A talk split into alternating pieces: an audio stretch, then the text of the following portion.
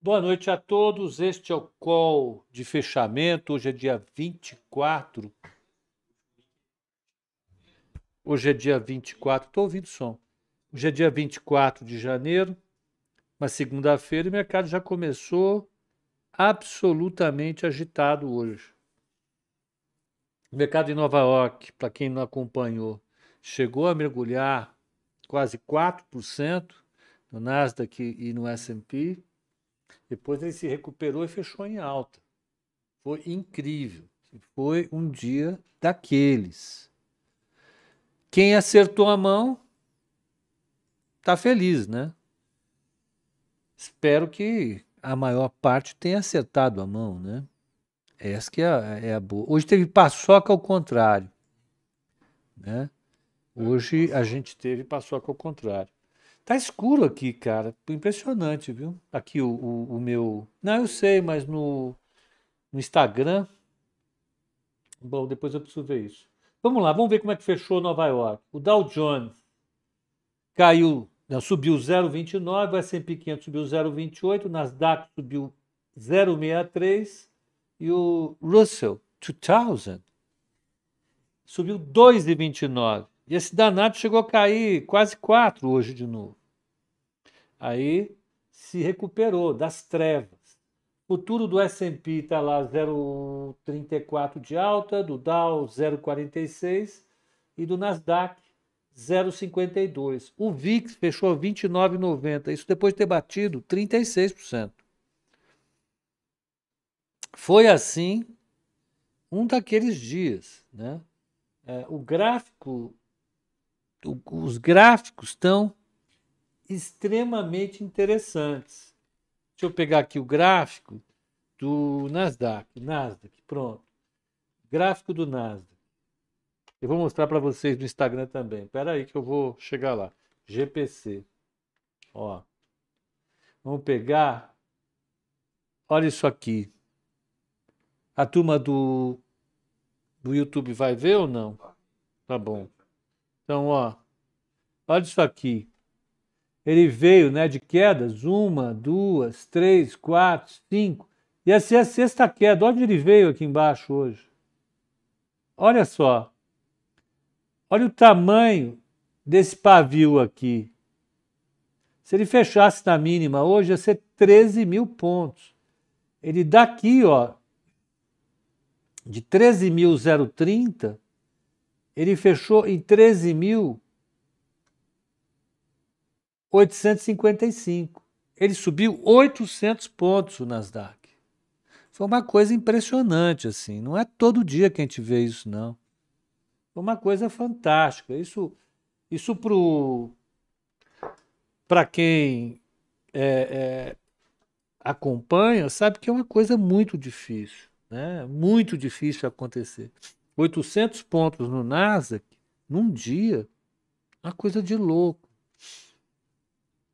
O cara que teve que se estopar lá embaixo, pô, hoje devolveu o ano. Exagero, né? Dramatizar um pouco, dar um pouco de, de valor, né? Então você teve, de fato, um dia daqueles, né? É...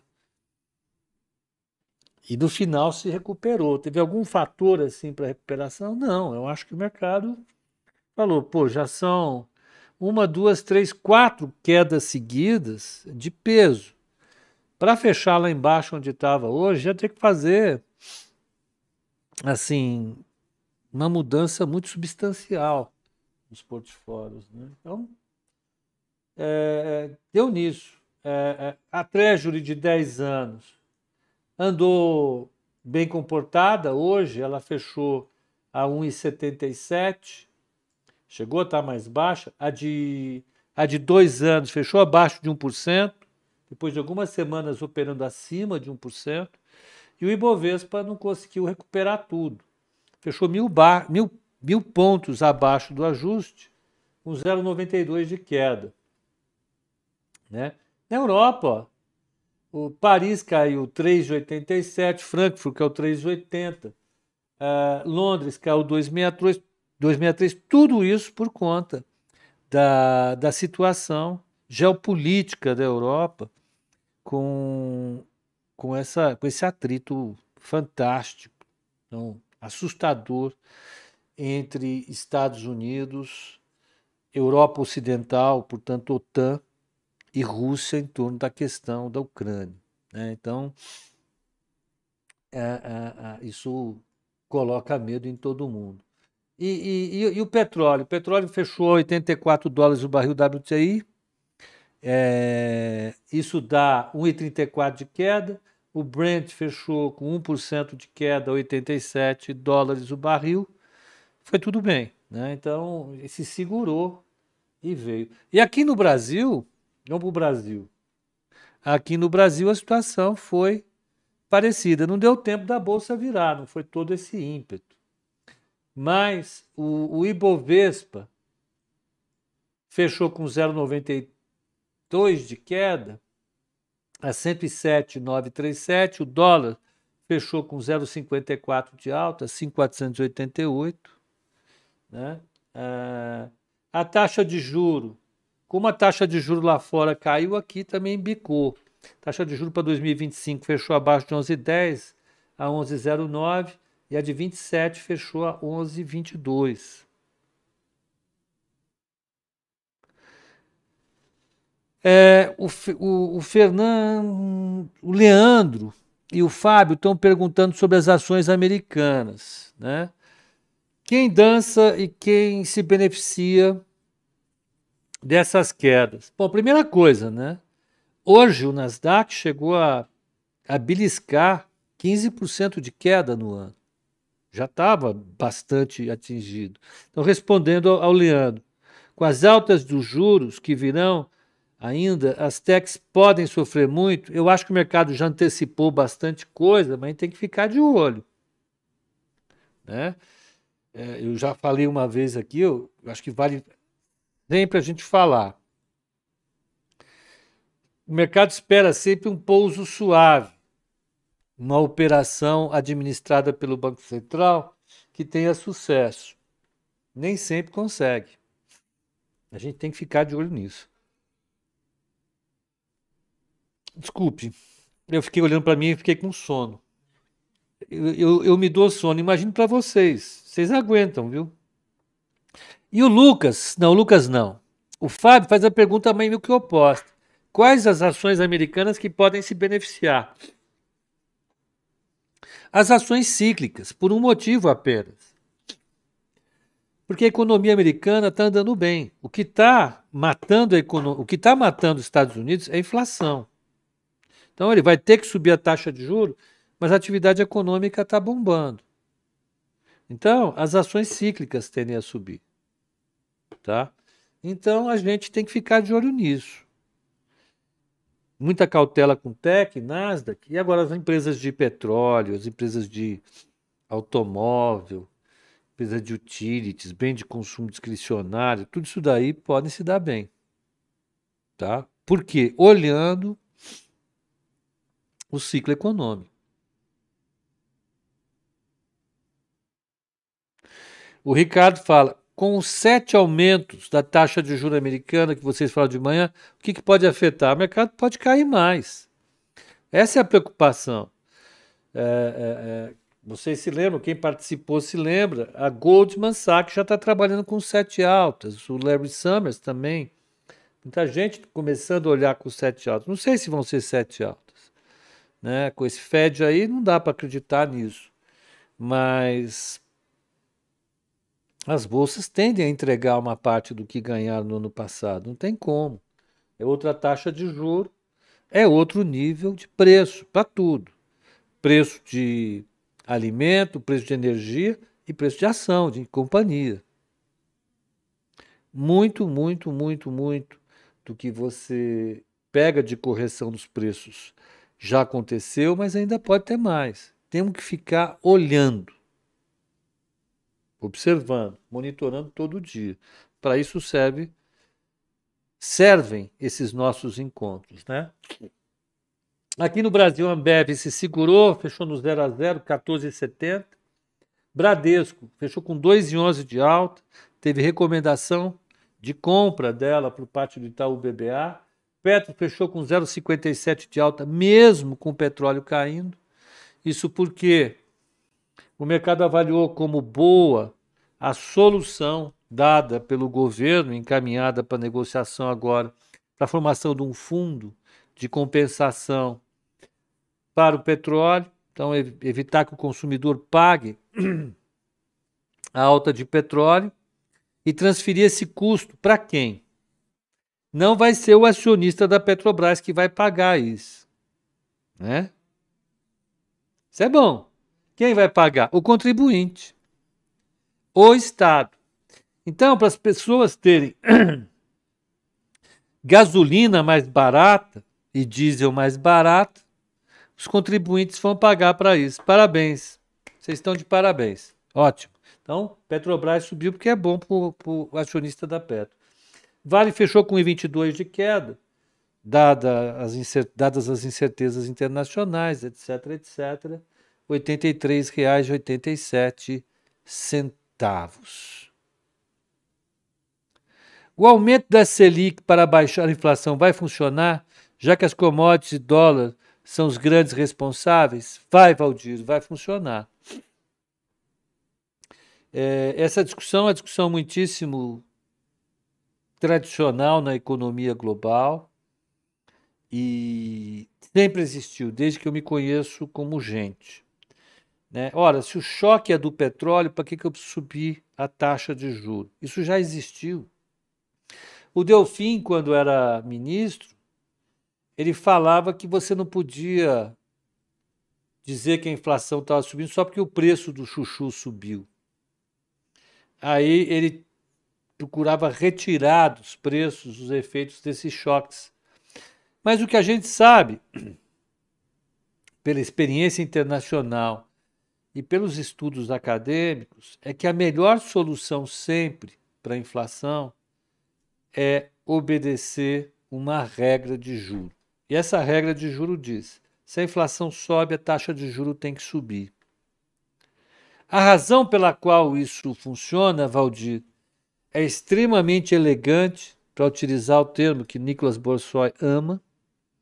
Isso tem a ver com, com a comprovação da regra de Taylor, que é uma regra legal, é utilizada em otimização.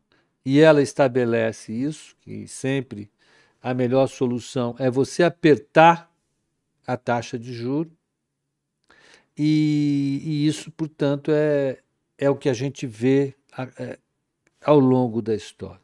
Então, quando você tem um choque de preço causado, por exemplo, pela alta simultânea das commodities e, e, e, e do dólar, se você não sobe a taxa de juro, todos os agentes vão querer repassar nos seus preços os impactos do aumento do dólar e das commodities. Então, trabalhadores vão querer aumentos de salários, os empresários do setor de varejo vão aumentar seus preços, e assim vai.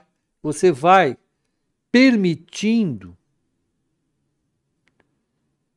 que os efeitos secundários da alta de preços de commodities e dólar sejam repassados em todos os preços. E a inflação, se antes ia ser, vamos dizer, 8%, como efeito único exclusivo do dólar e do, e do aumento das commodities, passa a ser 10, 12%. O que é ruim. Né? Quando você tem um choque e o Banco Central reage a esse choque através da sua regra de política monetária, ele ganha credibilidade e os agentes passam a acreditar que esse choque é transitório. Se o choque é transitório, ninguém vai aumentar preço, ou aumenta muito pouco, porque sabe que o Banco Central vai subir a taxa de juros. Então, Valdir, o que a gente sabe e é possível comprovar é que quando o Banco Central não reage a um choque de oferta como esse que está vivendo, a inflação que antes ia receber um choque de X%, ele passa a sofrer um choque X mais delta X de choque, que é muito maior, e isso não é bom para a sociedade, porque isso vai custar pontos do PIB lá para frente, para a renda das pessoas. Uma melhor situação que a gente tem é minimizar esse delta X, é fazer com que esse delta X tenda a zero. E a melhor forma de fazer isso, segundo as pesquisas acadêmicas e a experiência internacional, é seguindo uma regra de juro que diz: se a inflação sobe, você sobe a taxa de juro. Eu já citei um texto interessante é, que eu li, aliás, eu parei de ler, eu preciso continuar a ler. É, outro dia, que é do casal Homer, e eles falam exatamente isso. Os bancos centrais, o maior erro que eles podem cometer é deixar de acreditar nos efeitos da política monetária. E eles pegam as experiências históricas é, é, é, em que, nas quais essa, os bancos centrais deixaram de acreditar que podiam fazer política monetária. Eles, cita como, eles citam como exemplo, por exemplo, a década de 70, né, na qual o Banco Central observou um choque muito importante de commodities e petróleo em geral, curiosamente, e o presidente do Banco Central na época, que era o Arthur Burns, é, falou: olha, como é um choque de commodities de petróleo, não é o que a gente faça. Se eu subir a taxa de juros, a sociedade vai pagar mais por um aumento que não é tão importante assim, que é um aumento transitório. E o que aconteceu foi que você teve um aumento X percentual, X% de petróleo e commodities, mais um delta X enorme de todos os outros preços. O que você tem que fazer, mais uma vez, é minimizar esse delta X. E o casal Homer, curiosamente, utilizou essa mesma questão para analisar a situação inversa, qual seja, quando agora nos choques de, de negativos de atividade econômica, como a crise financeira de 2008, os bancos centrais ficaram em dúvida sobre o que fazer. Eles duvidaram da capacidade da política monetária em estimular a economia, portanto, agir na outra ponta, quando os preços estão ca caindo, tentar puxar os preços para cima. Eles, e eles conseguiram avaliar de maneira correta que o Banco Central deve ficar sempre atento e impedir que isso aconteça e fazer uma política monetária ativa, né? mais uma vez. Quanto tempo demora para a gente começar a perceber os efeitos da alta da taxa de juros? Normalmente de um a dois trimestres. Um a dois trimestres depois de iniciado o ciclo de aumento da taxa de juros. É lento, é bastante lento. A gente vai ver o, o efeito completo disso daí lá pelo oitavo trimestre.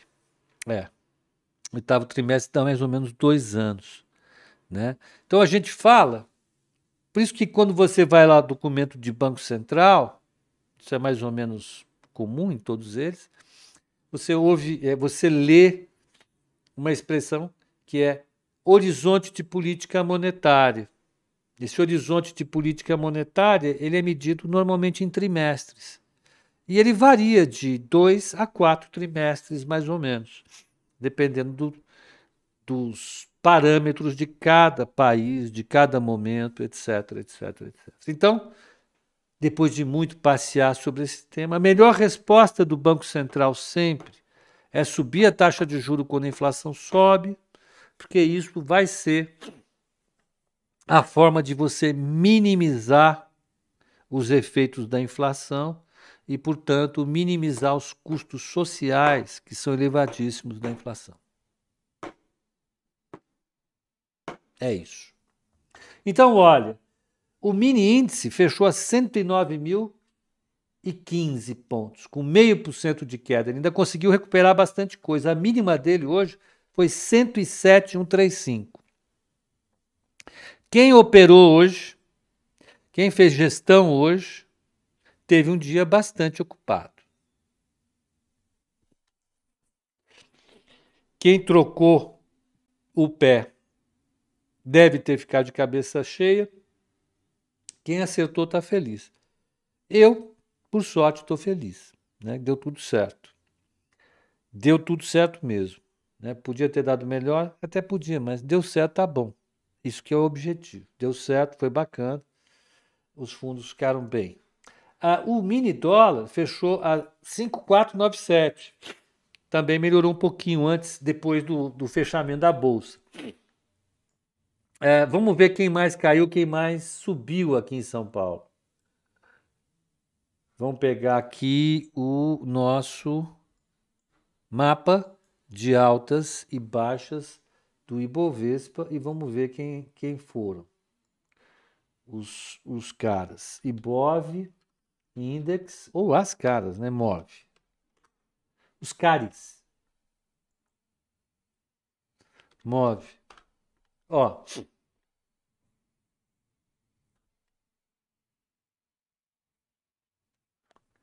Ó, quem mais caiu? Magazine caiu 7,39, ela fechou a 6,39. BID 11, caiu 7,28. Banco Pan 5,88. IRB 5,39. Alpargata 5,30. Local Web 5,11. Pets 4,85. Ali Corp 4,59. Azul 4,27. A B3 4,25. Então, quem tinha dado uma pancada na sexta-feira, hoje devolveram tudo. Quem subiu forte foi Pão de Açúcar, 7,44, Marfrig 4,68, Braskem 3,63. Braskem recuperou bem, estava entregando.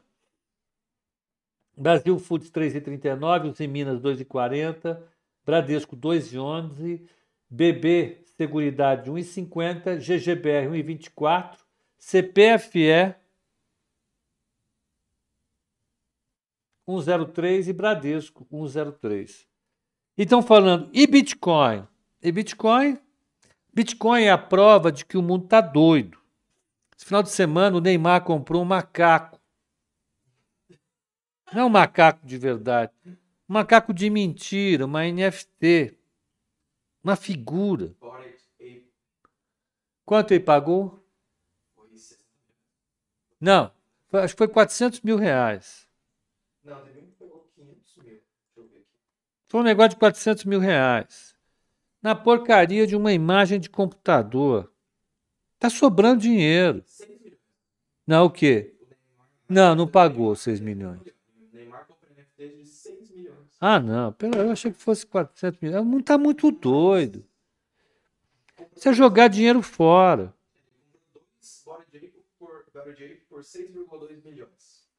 6 milhões de reais. Figurinha. Então o mundo está vivendo uma, uma pressão sobre preços que são altamente especulativos né? e que são turbinados pelo excesso de liquidez. Um cara como o Neymar, vamos lá, vai. Ele tem muito dinheiro, não sabe o que fazer com esse dinheiro, esse cara. Sabe? 6 milhões de reais. Pensa se ele comprasse 6 milhões de ações. Um perfeito escândalo. Né? É, é, de fato um escândalo. Isso o que, que é? O que, que é isso?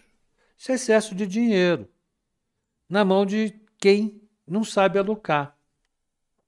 Então, uh, uh, amanhã não tem pregão. Tem sim, Conceição? Conceição sendo assumida, hein? Conceição sumiu totalmente. Volte. Ah, então, veja.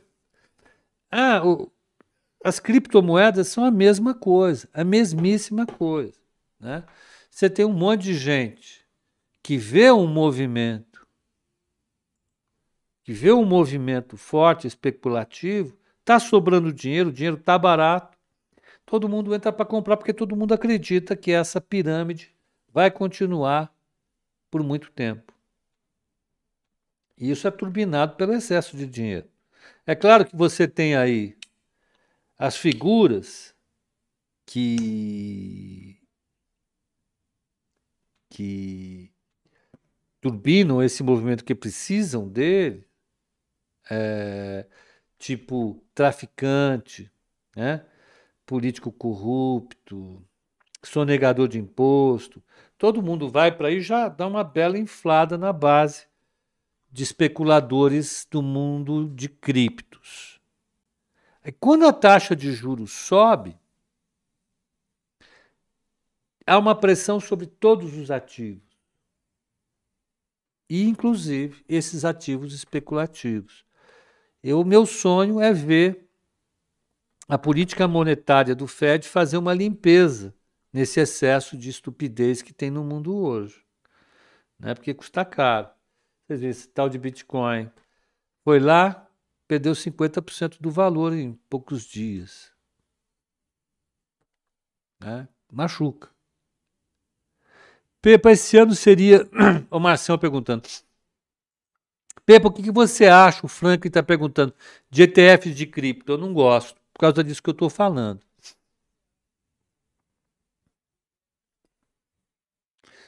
Douglas, quais seriam os impactos para o mercado de uma provável guerra entre Rússia e Ucrânia?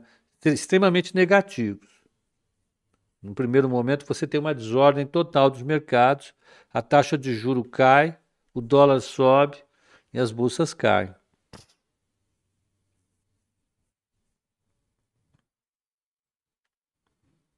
Bom, uh, quem mais subiu? Nós já vimos, vamos ver a carteira recomendada na futura, como é que foi. Não falei dela, né? Ué, tem que falar. Vamos lá. Então, olha, esse tema de, de LFT, de, de, de NFT e criptomoeda, galera, vocês, por favor, se comportem. Não vão cair nessa. Inclusive, tem pessoas comprando tênis virtual da Nike pelo, através de jogos, que são os metaversos, né, por valores absurdos. Assim, tipo, Tem gente comprando tênis de, da Nike no, no metaverso. Galera, vocês estão tudo doido. Seguinte, vamos lá. Tudo pirado, mano. Hoje foi bacana, viu? Os fundos foram bem. Gostei de ver. Vamos lá. Carteira recomendada na futura. A carteira hoje, ela caiu 0,96, o Ibovespa caiu 0,96, foi mais ou menos um 0 a 0. Ah, no mês ela está com 1,29, o Ibovespa está com quase 3, ela está perdendo 1,70 de alfa no mês. Quem é o grande contribuidor para esse alfa negativo? IVVB 11, JBS no mês, né? Magazine e Rumo. Elas realmente prejudicaram bastante a carteira. Em parte são compensadas por do Brasil, Bradesco, é, SLC, PetroRio e Vale, mas não foi suficiente. Elas deram realmente um tombo forte no alfa da carteira esse mês. Foi basicamente isso que a gente tinha, né, gente? Hoje foi um dia de é, é, Hoje foi um dia de muita avó. Quem acertou, acertou. O Mário. Pepa, se a B3 falisse, o que aconteceria com os ativos? Boa parte dos ativos, a maior parte dos ativos, fica intocado, porque não é dela, né? Está lá na, na, na central de custódia, estão lá, não acontece nada, tá? Fica frio.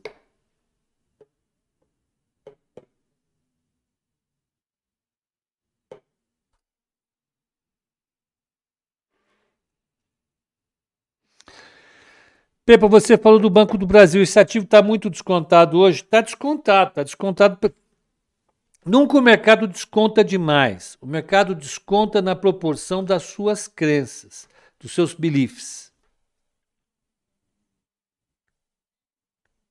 Ah, então, o mercado está olhando o Banco do Brasil e ele deve valer menos que um banco privado por conta da gestão. Nós conversamos bastante sobre isso aqui. E isso pode a, a, a, ser revertido no tempo, a depender de como o banco vai ser administrado. O banco ele, ele, ele não compete. Né? Veja, tem muita gente acreditando na, na, nas fintechs, nos bancos sem agência. O Banco do Brasil tem um excesso de agências. O Banco do Brasil precisaria fechar umas 500, 600 agências. Ele precisaria reduzir bastante o quadro de funcionários dele. Ele precisaria aumentar demais o investimento em tecnologia. Ele não fez isso ainda. Então, o nível de eficiência do banco é muito baixo. É por isso que o mercado dá um desconto tão grande. Ele precisaria.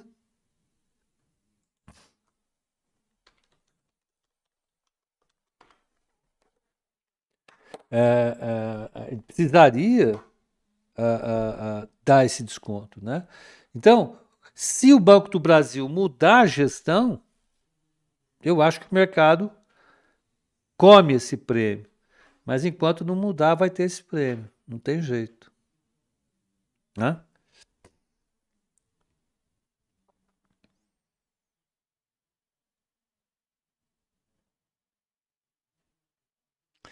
O Márcio, é, oi Márcio, boa tarde, é, boa noite.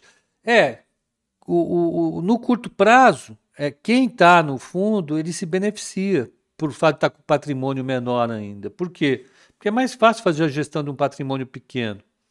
Você não tem uma, uma mudança muito séria no jeito de fazer a gestão. A gestão é bem simples. Né? E isso ajuda bastante o fundo. Então é bom. É, é basicamente isso. Vamos falar de Petro, comprar ou não comprar. Marcelo, a gente está com o PetroRio, né?